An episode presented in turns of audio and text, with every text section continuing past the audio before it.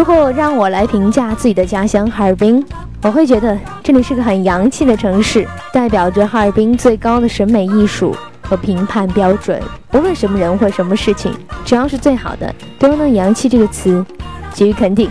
直到今天，哈尔滨人都保持着十分欧化的生活习惯，比如日常的早餐吧。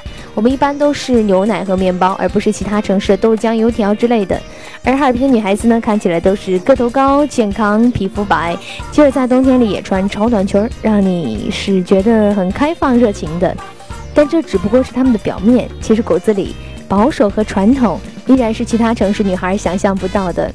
今天来到节目当中，我就想为大家推荐的是在哈尔滨感受欧陆风情。哈尔滨历史源远流长，是金清两代王朝的发源地。哈尔滨这个名字呢，是从满语。阿勒井转化而来的意思就是名誉、荣誉。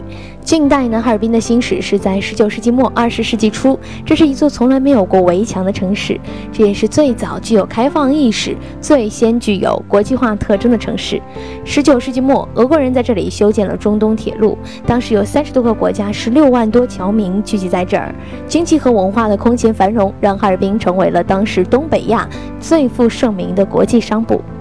中西方文化的经典在这里融会贯通，世代流传。哈尔滨呢，至今仍保留着很多欧式的建筑。锦庄大街这样一条一千四百米的长街，就树立着拜占庭式、巴洛克式、文艺复兴式的多种精美建筑。所以，哈尔滨素来都有着“东方小巴黎”“东方莫斯科”的美称。在中国，没有哪一座城市能和莫斯科有如此相似的地方。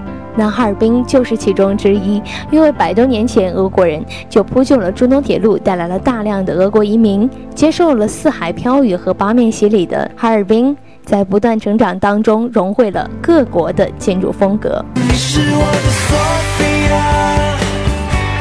我最爱的索菲亚，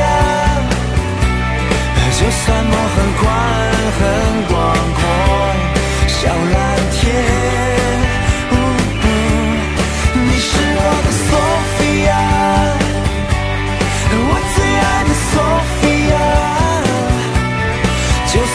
在长安再遥远在天边。